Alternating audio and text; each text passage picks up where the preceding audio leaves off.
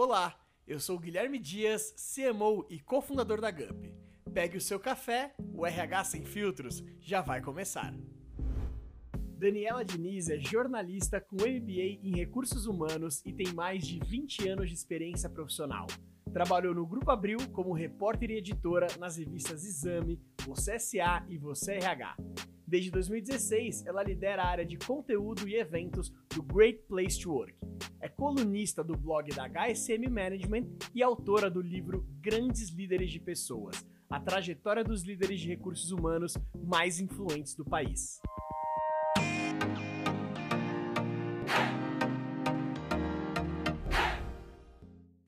Dani, seja muito bem-vinda. Obrigado por aceitar o nosso convite. Eu estou feliz demais por ter você aqui como convidada no primeiro episódio do RH Sem Filtros. Obrigada, Guilherme. O prazer é meu. Muito bom estar aqui com vocês para fazer esse bate-papo aí falando de RH. Muito obrigada pela, pelo convite. Imagina. Hoje o tema da estreia não poderia ser diferente, né? A gente vai falar um pouquinho sobre a transformação da área de recursos humanos, só que a gente vai falar sem filtro. Então, Dani, para já puxar a primeira pergunta, para a gente começar, queria trazer um pouquinho do seu livro, Grandes Líderes de Pessoas, onde você entrevistou ali 14 profissionais que são referências do RH no Brasil e abordou a transformação dessa área nos últimos 30 anos, né? Em que momento, Dani, que você enxerga que acontece essa revolução, onde o RH deixa de ser uma área só operacional e passa a ser mais estratégica, mais influenciadora dentro da organização. Legal, Guilherme. Bom, o livro conta isso é, no primeiro capítulo, toda a transformação e os 14, em momentos diferentes, eles se mostraram de fato aí grandes influenciadores e transformadores da área.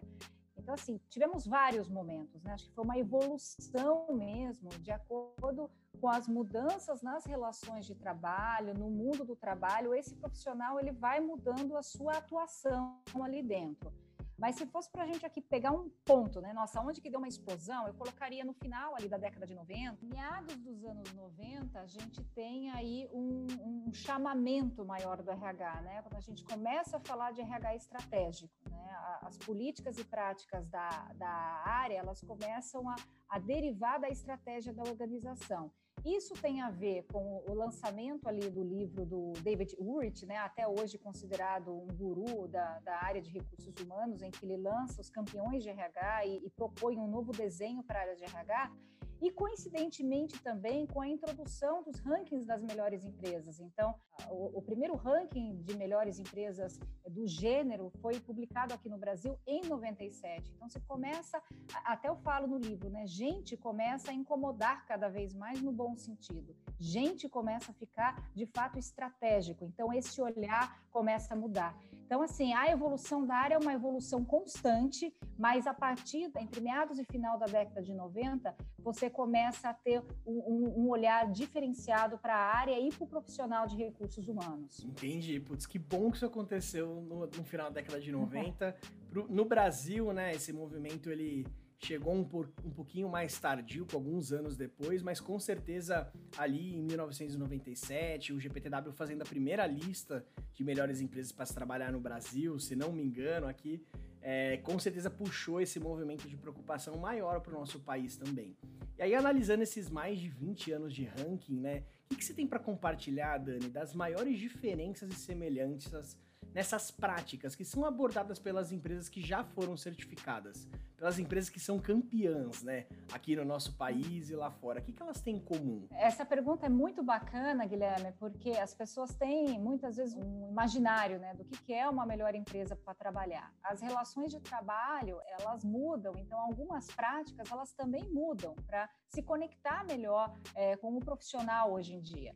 Então, começando pelas diferenças, né? E, e, porque tem coisas que não mudam, né? Que é a base ali de toda a metodologia. Mas começando por algumas das diferenças, você tem é, no imaginário algumas pessoas acreditam que melhor empresa para trabalhar é uma empresa grande, né? De porte grande, ou uma empresa que tenha é, uma marca já muito consolidada. Isso fazia parte do, do passado. Lá atrás, as empresas grandes eram as que tinham as políticas mais estruturadas e práticas, já tinham um nome consolidado. Hoje a gente diz que não importa o tamanho, né? Qualquer organização, de qualquer segmento, de qualquer pote, ela pode ser uma, uma boa empresa para trabalhar. E vídeo que as startups estão fazendo ali, né? Já nascendo com uma gestão de pessoas é, muito diferenciada. Então, essa questão do porte muda muito. Verdade. Um outro ponto interessante é o fator diversidade. Né? Lá no início, no final da década de 90, quando tivemos a primeira pesquisa em 97, começo dos anos 2000, o, tema diversidade e inclusão, ele praticamente não existia é, nas pesquisas. Né? Hoje ele é assunto vital, estratégico na pauta de qualquer organização. Então, essa é uma diferença que a, que a gente vê também, inclusive quando você olha para os talentos. Se você é, fizer um mergulho é, no, no, que se considerava talento na, no passado e muito nas melhores empresas para trabalhar, então você falava assim, nossa, que, que, que, profissional é esse que essas empresas buscam? É, você olhava, elas querem talento, talento significava, e mesmo os programas de trainees, né? É, profissionais é, é, formados nas universidades top de linha, é, com inglês fluente, muitas vezes é, lapidados em intercâmbios no exterior, experiência de trabalho anterior. Você tinha toda lá um, uma listinha pautada muito em hard skills. Hoje, justamente por esse olhar de diversidade estar tá muito mais marcante nas empresas, é, você abre o leque. Então, você muda o conceito do que é talento também nessas empresas, você muda os seus programas é, de trainees, os seus programas de estágio, é, você muda a relação com, com esses é, profissionais também, pautado nesse olhar estratégico. E muito é, olhando, tem até uma tabela que eu falo, era muito mais o foco na hard skills, e aí a gente já vai para uma outra diferença. Hoje você tem um foco maior nas soft skills. As competências técnicas, elas continuam sendo importantes, mas a questão da atitude, do comportamento, ela ganha uma força muito maior. E só mais uma diferença, né, dentre outras que a gente poderia falar, é a questão da arquitetura. Né? Aí, falando de um passado não tão remoto assim, um passado até mais recente, falávamos muito da arquitetura das empresas, dos famosos puffs coloridos, mesas de ping-pong, escorregador, mesas de pebolim ou de totó, né? dependendo da, da onde você está ouvindo a gente. É, é, isso hoje, não é que não é legal, mas isso não caracteriza uma boa empresa para trabalhar se a gente vive num conceito de anywhere office, né? Num, num estilo, como eu brinco, né? Num banquinho e um notebook. Então, as empresas hoje consideradas melhores são aquelas que estão é, investindo na flexibilidade, na integração de vida pessoal e profissional como uma vida só, é, na, na, nas questões de, de home office e qualidade de vida. E como semelhança, né, aquilo que não muda, a estabelecer uma relação de confiança com seus empregados, isso é base, é premissa, né? Então, o que, que é que a gente pode dizer? Isso não mudou de 97 para cá, essa relação de confiança, é dar autonomia para os times, né? Esse respeito ao funcionário e tudo que corresponde a ser uma boa empresa para trabalhar, que a gente pode até discorrer um pouquinho mais depois. Putz, muito legal, Dani. Anotei vários pontos aqui, assim, acho que essa uhum. transformação, uhum. ela tem realmente ganhado muita força nos últimos anos, quebrando paradigmas de que empresas pequenas não podem ser exemplos, né, do que é uma boa cultura, do que são boas práticas de gestão de pessoas para grandes organizações, mas também, claro, aprendendo com as grandes organizações. Então, cada vez uma preocupação maior com diversidade, uma preocupação não, diga, não diria que menor, mas assim, não basta a gente ter uma infraestrutura, um ambiente de trabalho é, bacana, divertido, pô, isso não, não é isso que vai tornar o nosso time mais engajado. Então, putz, muito legal esses pontos de como a área, o setor tem se transformado nos últimos anos. E sobre os profissionais de RH, Dani, uhum. olhando para uma pessoa que é diretora de RH, por exemplo, o que, que hoje ela não, não pode mais fazer? O que, que não cabe mais nos dias atuais para alguém que é líder de um setor de people, de gente, de RH em uma organização? Legal, Guilherme. Essa também é uma ótima pergunta, né? Porque a gente fala das transformações nas relações de trabalho e o impacto disso no profissional de recursos humanos, no líder de recursos humanos, né? É, é, assim como as relações é, é, vêm pautando as mudanças na organização, esse líder ele também precisa mudar Né? Então, existem competências né, e, e, e comportamentos no, no, líder de RH que, que, vão sendo exigidos ao longo, ao longo do tempo. Então, tem até um, uma pesquisa do próprio URIT recente, que 50% das competências de RH, é, do, do profissional de RH, elas, elas mudam de acordo com o cenário.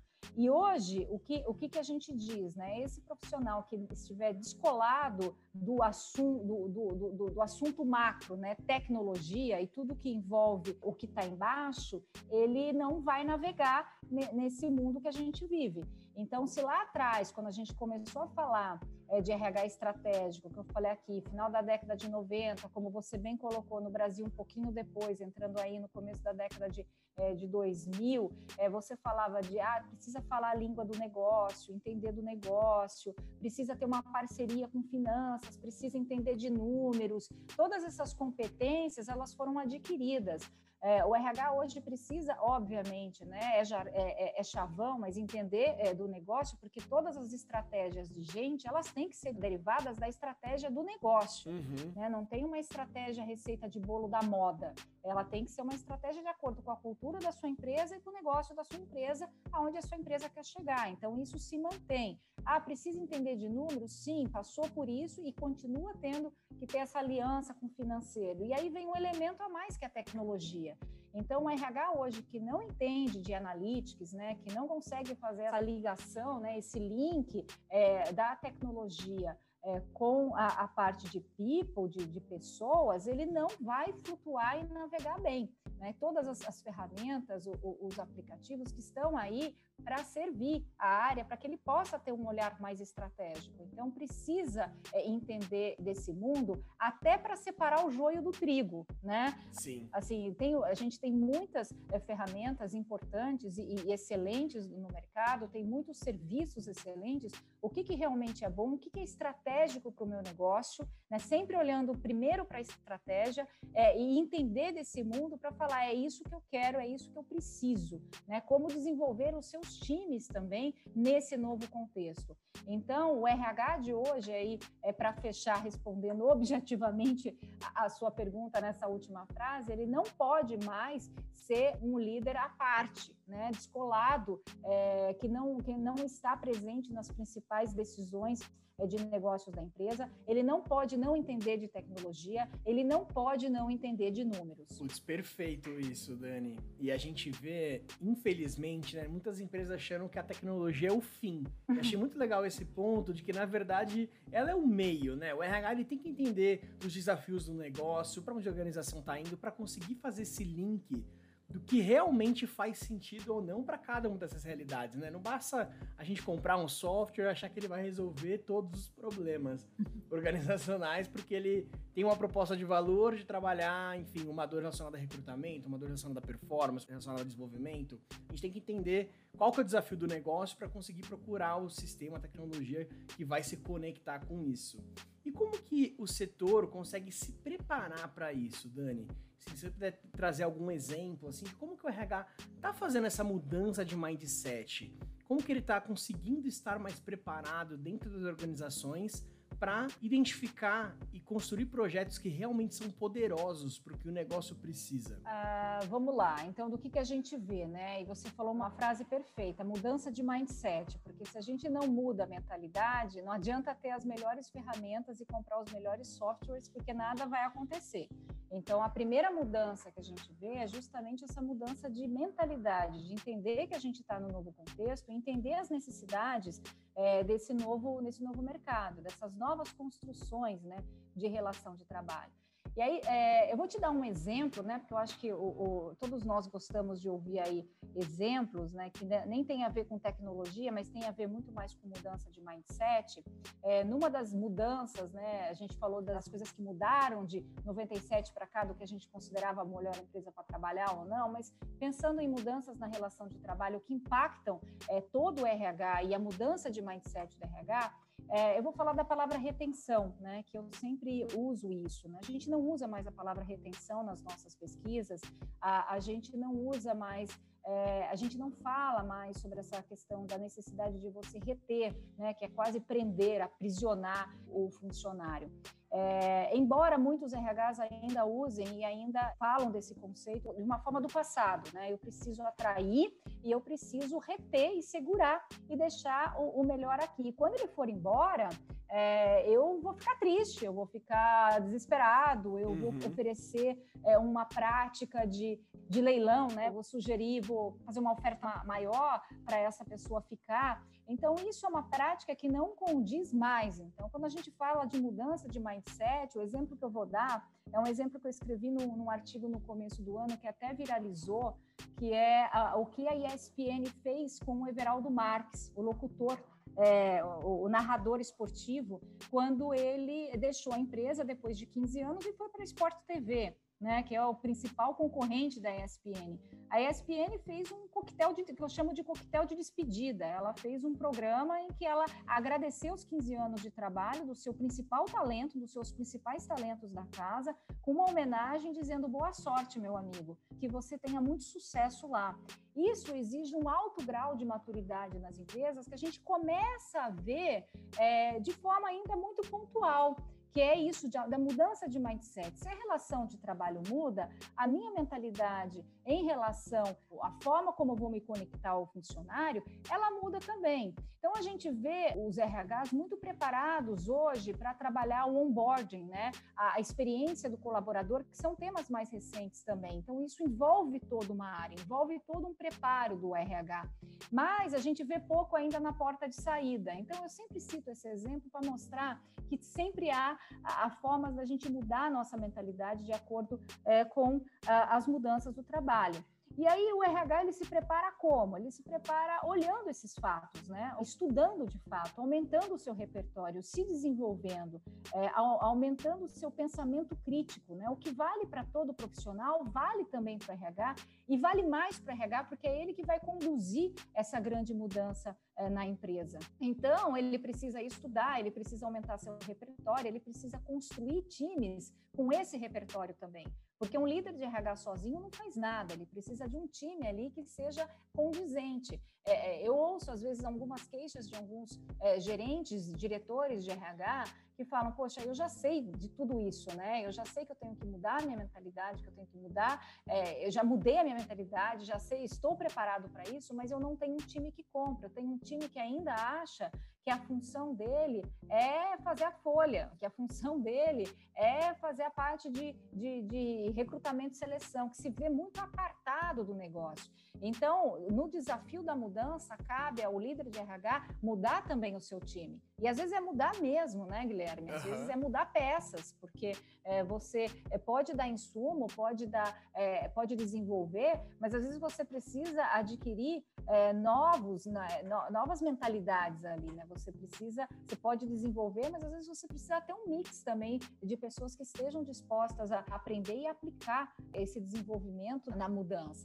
Então a gente vê dessa forma o estudo, né, o desenvolvimento, a mudança de, de, mindset do líder e da equipe e o entendimento, o relacionamento com o mercado, entender quais são as novas alternativas que estão aí disponíveis para que a estratégia ela seja é, mais bem executada, né? E como você mesmo falou, a tecnologia está aqui para ajudar. Né? Então, existem é, vários estudos que mostram que a robotização é, em países é, desenvolvidos, né, você tem é, menor taxa de desemprego em países com mais robôs. Né? Então, assim, esse mito também de que quanto mais tecnologia, mais robô, eu vou perder mais emprego, ele é irreal, desde que você mude a chavinha do pensamento e coloque, né, e invista naquilo que o robô não vai fazer, que é o olhar estratégico, é o olhar para o futuro, é análise de mercado e de cenário. É um pouco disso. Nossa, muito legal, Dani. Eu, eu amei o que você disse, porque dessa forma o RH ele é aquela força motriz dentro da organização, né? Porque ele mudando o mindset, de repente mudando as peças, ele consegue influenciar a liderança. E uma liderança influenciada com o mesmo mindset, ela consegue com mais força transformar de repente uma cultura, os, os valores da organização que podem estar é, mais tradicionais e menos conectados com essas mudanças que precisam acontecer, né? Então, acho muito legal como o RH dentro, é, dentro do negócio ele consegue levar isso para fora, né? transbordar, contaminar positivamente a liderança e outros colaboradores para que de repente a força motriz, que é a cultura do próprio negócio, consiga ir numa direção de entender transformação digital de uma, de uma, diferença, de uma diferente forma, entender é, a inserção de uma tecnologia realmente no core do negócio para mudar não só um processo, mas de repente mudar a forma como a gente trabalha alguma coisa, um subsistema como recrutamento, como performance, como monitoramento, desenvolvimento, enfim. Então, acho muito incrível como a gente consegue nesse setor influenciar positivamente o negócio como um todo, né? E aí eu queria aproveitar um pouquinho do que a gente falou agora há pouco, relacionado a empresas que de diferentes tamanhos podem já se preocupar com isso. Eu acho muito legal como o GPTW fomenta com que todas as empresas, independente do tamanho, independente do setor, não tem empresa pequena, é, não tem um setor único. Qualquer um pode se preocupar do dia um a construir um ambiente incrível para se trabalhar. Você pode ter cinco funcionários, né? Então, que dica que você dá, Dani, para empresas que são pequenas, que é, querem começar a se preocupar com isso, fazer isso é, a partir do dia 1, um, né? Colocar pessoas no centro da organização a partir do seu início para já crescer do jeito certo. Ótimo, Guilherme. É, a gente sempre fala isso, né? Acho que isso é, é, é, quando me perguntam das diferenças do passado e tal, eu sempre coloco é, essa primeira questão do, do, tamanho, porque as pessoas ainda acreditam que ser great place to work, ou seja, estar num ranking, ser uma, considerada uma boa empresa para trabalhar, tem a ver com tamanho e com nome, né? E na verdade não na verdade, é, isso o, o, vem antes a boa gestão e, e depois o nome. Né? Então, você vai construir a sua reputação muitas vezes por você trabalhar melhor o seu ambiente de trabalho e não o contrário, você tem um bom nome e por isso você é um bom ambiente de trabalho. Então, é entender que colocar as pessoas desde o dia 1, um, né, numa startup, que seja de 5, de 10, de 15 funcionários, isso é o que vai fazer o seu negócio ser sustentável. A gente tem aí várias taxas e várias pesquisas que mostram, né, o nível de sobrevivência de muitas startups, ele é pequeno. Né? E aí, quando você vai ver as que têm sucesso, as que realmente estão olhando para as pessoas. Eu lembro uma vez que eu vi uma pesquisa que foi publicada até na revista americana Fast Company, falando dos 5, 10 principais erros é, de gestão de pessoas nas startups. E o erro número um era deixar o RH para depois. Uhum. Né? Então era aquela, aquela questão, ah, não, RH é a última coisa que eu vou me preocupar. Eu vou me preocupar com o financeiro, eu vou me preocupar com tecnologia, eu vou me preocupar com, é, com marketing, mas o RH, depois a gente pensa no RH, depois a gente contrata uma pessoa para o RH, e esse era o erro número um. Porque se você não coloca é, o RH em si, ou a gestão de pessoas, seja lá o nome que você quiser dar para essa área ou para essa pessoa responsável, né, que tem uma pessoa responsável, olhando para o desenvolvimento do seu time, olhando para as pessoas que estão conduzindo o negócio, você já começa a escorregar. Ao contrário, quando você vê que essas startups é, colocam alguém é, já à frente disso, né? olhando é, as diretrizes, quais são de fato os valores dessa empresa, o que, que nos norteia, qual, qual é o objetivo. É, e, e, isso é fundamental para andar junto com a estratégia. Verdade. Não é só um grande projeto de marketing. Se você não tem essa essência, a, a, a chance de desandar é, é muito grande. Então, é, a dica é coloque uma pessoa, né, que tenha aí, que seja polvo, como muitas startups são, né, que seja polvo, que está fazendo um monte de coisa ao mesmo tempo, mas que tenha uma dedicação para os times, né, que o time seja de 5 ou de 10 pessoas, mas quem é que está entrando na sua organização? A questão do fit cultural, né, que vocês trabalham muito bem, a gente fala muito disso, é importantíssimo. Você vai estar colocando quem na sua empresa? Alguém que entende muito de tecnologia, mas que não tem o, o DNA que, é, do, do, dono ali, do, dos fundadores, né, aspirações, que não vai compartilhar dos sonhos dessas pessoas, não vai dar certo. Então, você tem que ter ali um, um, um script mesmo, né? O que, que a gente quer, é, quais são as, as soft skills, né, e as hard skills que a gente precisa dessas pessoas que vão trabalhar aqui. Se isso ficar em segundo plano, a chance não, não é tão boa de, de sucesso. Então, a dica é ter sim uma pessoa responsável por olhar isso, ter uma, uma definição ali do que é a cultura da sua empresa, escrita mesmo, sabe? Você uhum. colocar ali num, num, num, num, papel que seja, é, num Word, num PDF, aonde você quiser, numa lousa, rabiscar no vidro, mas quem é, qual é a essência dessa empresa para saber quem que você vai estar convidando a fazer parte é, da sua casa. Né? Se você não, não, não, pensa nisso desde o dia 1, um, eu não consigo ver um, uma taxa de sucesso. Você vai começar a ter rotatividade de pessoas desde o dia, se a gente está falando do dia 1, um, então desde o quinto mês, o sexto mês, já começa de uma forma mais complicada. Então, como dica é isso, eu falo isso olhando para as melhores empresas também. As melhores empresas, eu cito sempre dois exemplos, né, que eu acompanhei muito bem, eu estou nesse mundo aí a, a, de análise do mundo do trabalho, das relações de empresas, já visitei mais de 200 empresas uh, na minha carreira, e eu lembro de duas delas que eu visitei ainda pequenas, não eram tão pequenas quanto startups, né? Não tinham cinco funcionários, mas por exemplo, a CIT era uma empresa, é uma empresa de Campinas que eu visitei com menos de 100 funcionários à época. Isso eu estou falando do começo da década de 2000, ali 2002, 2003. E eu lembro de falar com os fundadores, eh, já tinha aquele espírito, era um espírito de startup, quando não se falava em startup ainda, é, e não tinham 100 funcionários, e pelas regras do jogo naquela época de Great Place, eles não poderiam participar da pesquisa pelo critério mínimo de funcionários. E aí eu lembro de falar com os donos, eles falaram, mas a gente fez uma pesquisa interna, nossa, caseira mesmo, porque a gente acha muito importante ouvir a voz de quem está aqui dentro. Na época eles deviam ter 45, 50 funcionários. É, hoje eles têm mais de 1.500, 2.000, estão no Japão, Inglaterra, já extrapolaram, cresceram e continuam sendo empresa é, ranqueada, premiada, é, Great Place to Work.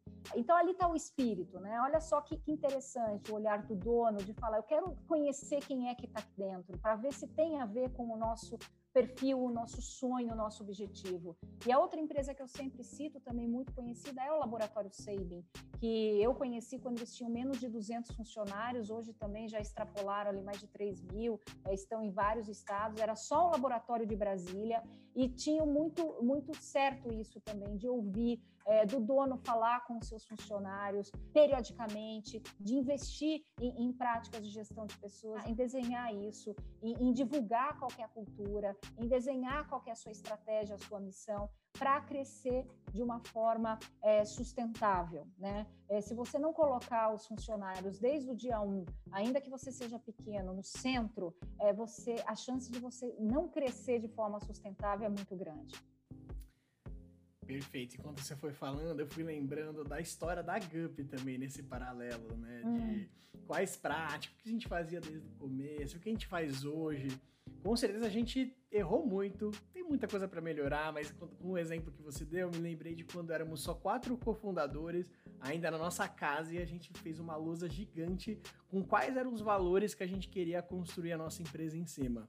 É, vários desses valores mudaram de nome, alguns se agruparam, alguns se dividiram, mas o DNA, a essência, pô, a gente estava pensando desde o dia 1, né? Eu acho que é isso que, como um diferencial, ajudou a gente a crescer bastante. É lógico que depois é, a gente até sempre reforça que a cultura, os valores são feitos pela organização, então o nosso próprio time que foi entrando na GUP foi nos provocando, foi nos puxando para direções diferentes para a gente conseguir mexer nessa cultura com que fizesse sentido. E aí, como consequência, é, no ano passado, por exemplo, a gente estava na categoria aqui na GUP de pequenas empresas do GPTW, é, a gente ganhou o primeiro, segundo, terceiro lugar em São Paulo, em tecnologia e, e no nacional. E nesse ano, pela primeira vez, a gente passou para a categoria de médias empresas. E aí, agora, como hum. médias, a gente ficou em 21.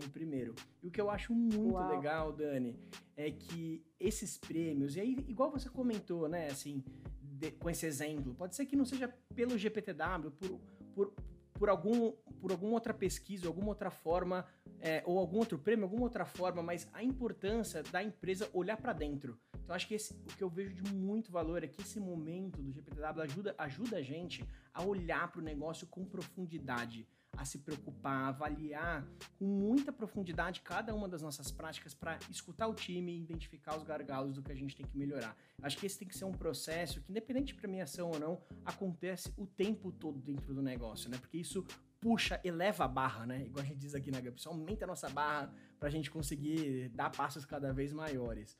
Então, aproveitando que eu estou entrando um pouquinho aqui na premiação em si, o que, que você é, elencaria como elementos que tornam uma empresa Grace Place to Work, né? E como que hoje a consultoria do GPTW também consegue ajudar o RH nessa transformação? Hum, boa, Guilherme. Então, a gente até falou das diferenças ali, né? Eu comecei a falar do que era e vamos lá respondendo que sinais são esses, né? Afinal de contas, o que, que significa né, no século 21, em 2020, no ano de pandemia, ser uma boa empresa para trabalhar?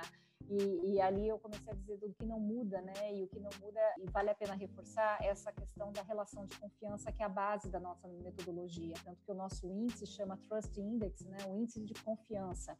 Então a gente percebe que quanto mais confiança é, os líderes têm nos seus times, né? Os times têm nos seus líderes, é, entre colaboradores, você consegue trabalhar melhor com autonomia, né? Que é outra palavra aí fundamental, principalmente nesse contexto que a gente vive. Você trabalha com mais autonomia, você trabalha com mais leveza, com mais liberdade, é, com mais tranquilidade, com mais felicidade. Né? Se você tem ali uma alta confiança no seu time, você consegue depositar é, essa autonomia e funciona bem para os dois lados, né? Funciona para o lado do líder que, que consegue delegar e funciona para o lado de quem está é, executando o trabalho, que tem lá a liberdade para trabalhar é, da forma como ele quiser, desde que você alinhe, obviamente, as responsabilidades e as metas, né? Uhum. então esse é um ponto que a gente vê nas melhores empresas como principal. Elas são é, organizações que sabem estabelecer é, relações de confiança. É, um, um, outro, um outro item né, que, que eu, eu venho avaliando ao longo do tempo e fica muito claro nas melhores empresas, elas ouvem é, seus, seus funcionários, né? Isso que a gente colocou aqui desde as startups, né? Eu quero ouvir o que vocês têm a dizer, eu quero conhecer quem são vocês, e a pesquisa mostra muito isso. São empresas que estão dispostas a, a rodar uma pesquisa, a ouvir seus funcionários, a dar voz aos funcionários, é, para saber o que eles pensam sobre a organização, sobre as políticas e práticas, sobre a estratégia, sobre seus líderes, sobre as condições de trabalho. Mas mais do que isso, Guilherme, a gente tem observado que as melhores, ainda nesse contexto mais atual, né, elas estão inserindo cada vez mais o funcionário na estratégia. Então, são empresas que com menos castas, sabe? E aí eu acho que é a influência das startups como vocês é, no, que, que trazem para esse mundo da, da gestão de pessoas também. Todo mundo na empresa pode ser ouvido, deve ser ouvido. Essas empresas, então, elas ouvem seus funcionários, seja na pesquisa, né? Ou então é, colocando de fato eles para discutir a estratégia, né? As, as ideias é, e a gente vê as melhores. Esse é outro sinal elas ouvem muitas ideias dos seus funcionários, seja, seja quem for, né? Quando eu falo das startups, né, de trazer a cultura da startup para isso, é você diminuir essas castas, né? Você ter, é, dar vazão a todo mundo, todo mundo pode trazer uma boa ideia, uma boa sugestão, e esse é outro sinal é, de melhores empresas. E mais um, só para a gente não se alongar aqui, né, para a gente, como sinal do que, é uma boa empresa, essas empresas, elas é, conseguem é, identificar quem é quem na sua empresa, na integridade, né? Não é só o Guilherme né, que, que, trabalha na GUP, que é o CMO da GUP, mas é quem é o Guilherme, né? A vida do Guilherme. Então, essa questão da vida integrada, que a gente é, não fala mais da divisão de vida pessoal e profissional, né? O Guilherme tem uma vida única, né? Então, assim, é, e as empresas, elas estão exercendo isso, principalmente os seus líderes, e aí desenvolvimento de liderança é muito importante para isso, para entender que não é mais, é, a gente carrega a casa para o trabalho, o trabalho para casa, então precisa entender quem é quem na sua integridade, e as melhores sabem fazer isso. Então, os líderes das melhores, eles cada vez mais estão identificando, né? Quem é o Guilherme, quem é o Pedro, quem é o João, quem é a Dani na, na organização, na sua integridade. Então, aqui, confiança, autonomia, é, respeito, né? Respeito às diferenças, é, entender quem é quem na, na sua empresa, dar voz a todo mundo. E essas são uma das características das melhores empresas para trabalhar. E aí, já respondendo, né, como o GPTW ajuda essas empresas, ajuda. A gente tem muita gente que acha que o GPTW é só ranking, né? É só ah, a gente faz rankings, a gente certifica empresas e ranqueia empresas, mas tem toda a consultoria que apoia organizações a encontrar esse caminho. Então, muitas empresas é, têm o objetivo de ser certificada ou ranqueada, mas é, não sabe exatamente como chegar lá, né? E algumas não têm nem esse objetivo, tá, Guilherme? Isso é muito importante, porque isso é uma consequência da, da boa gestão de pessoas. Outras, elas buscam o GPTW justamente para serem boas. E assim, depois eu vou pensar em certificação e ranking. Então, toda a parte da consultoria, de diagnóstico, de identificar quais são os gaps que essas empresas têm, é, de trabalhar desenvolvimento de liderança, que é uma outra área do GPTW, de educação, e que é muito forte, porque quantas vezes a gente não falou de líder aqui, né? Da importância do líder, do líder entender cada um na sua empresa. Então, o GPTW também apoia no desenvolvimento dessas lideranças para esse novo contexto do mundo do trabalho, para desenvolver esse líder nas novas relações de trabalho, porque aí está a base de você fomentar uma boa gestão de pessoas. Então, temos várias formas de apoiar as organizações nesse sentido. Eu adoro esse ponto de como cada vez mais é, a gente está satisfeito nas nossas relações de trabalho, significa que a gente está satisfeito e realizado como um todo, né? Antigamente, não sei se você já ouviu, mas eu já escutei muito aquela metáfora de a gente tem vários pratinhos para equilibrar na nossa vida.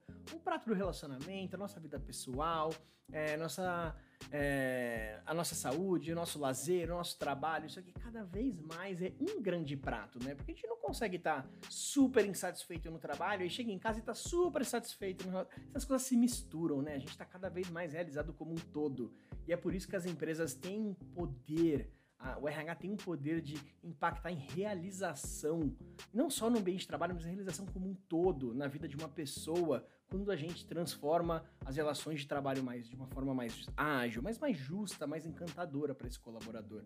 E acho que passa por tudo isso que você falou, anotei tudo aqui, é a gente entender quem é cada pessoa para conseguir personalizar a nossa relação com cada é, particularidade, a gente conseguir quebrar as cascas para ouvir o colaborador e aí construir um ambiente de autonomia, de confiança, de respeito, de segurança. Acho que isso vai muito na direção de construir um great place to work, sem dúvida, Dani. É, é por aí mesmo, Guilherme. Acho que essa, essa é a essência, né? A vida, né? Eu sempre falo quando eu passo as palestras aí sobre a evolução do mundo do trabalho, se antes a gente tinha um período da vida em que estudávamos, Primeira etapa, estuda. Segunda etapa, trabalha. Terceira etapa, vai se divertir lá depois dos 65, né? Isso não faz mais sentido. Hoje a gente estuda, trabalha e se diverte o tempo todo, a vida inteira, né? Então, não existe mais a, a vida linear, é totalmente não linear.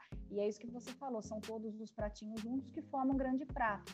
O RH ele tem que entender que é esse contexto e como ele vai trabalhar essas experiências, né? Então essa, por isso que a gente fala tanto de experiência do colaborador, que experiência é essa, conhecer cada um para ter uma gestão cada vez mais customizada. Dani, com tanta transformação no setor, o que para você configura um RH sem filtro? Ah, eu adorei esse nome, RH sem filtro. O RH sem filtro, para mim, é o RH transparente, né? A gente fala tanto da, da, estratégia, do RH estratégico, do RH influenciador, do RH tecnológico, mas é, no comecinho eu falei aqui, né, até citei o Urit, falei 50% das características é, do líder de RH, das habilidades e das suas competências, mudam de acordo com o cenário. E as outras 50% é a essência do RH. E o que é a essência do RH?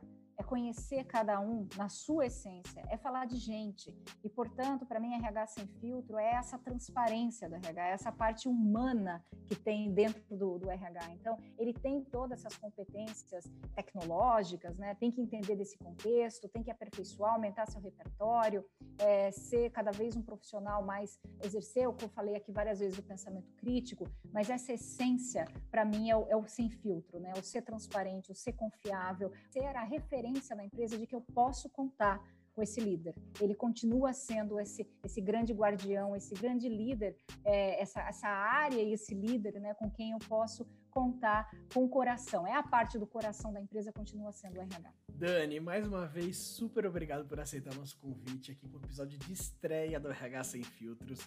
Uau! Você trouxe dicas super valiosas aqui para um setor que quer continuar evoluindo, quer estudar, quer ter a tecnologia cada vez mais como aliada, né, como um meio do caminho para o resultado final. E, putz, acho que isso é super essencial para uma área cada vez mais estratégica, cada vez mais empoderada, né? Com, com voz para tomada de decisão, sem dúvida. Para a gente fechar, Dani, se as pessoas querem te, quiserem te acompanhar, é, saber mais sobre você, sobre é, o que você está dizendo sobre essa transformação no setor, como elas podem seguir, se conectarem contigo? Legal, eu estou no LinkedIn, é onde eu coloco mais postagens, né? Eu também sou colunista no blog da HCM Management, então a cada mês eu tenho um artigo uh, sobre trabalho 4.0, onde eu falo dessas relações. Então, no blog da HCM vocês encontram meus artigos, no na site do GPTW eu também escrevo por lá, é, e no LinkedIn eu faço bastante posts, então é Daniela Diniz no LinkedIn, e estou no Instagram também, coloco também bastante coisa ali no Instagram, mas filtro mais ainda no LinkedIn, né? As pessoas falam, não, você vai acabar migrando para o Instagram, por enquanto ainda eu tô 70-30, mas vocês podem me seguir, me acompanhar, né? Acho que é, é o melhor verbo aí é, é, nessas redes LinkedIn, Instagram e nos sites do GPTW e da, da HSM. Perfeito, Dani. Eu já estou acompanhando. Obrigado pela participação ah, e até a próxima. Foi um prazer. Obrigada, Guilherme. Sucesso no podcast.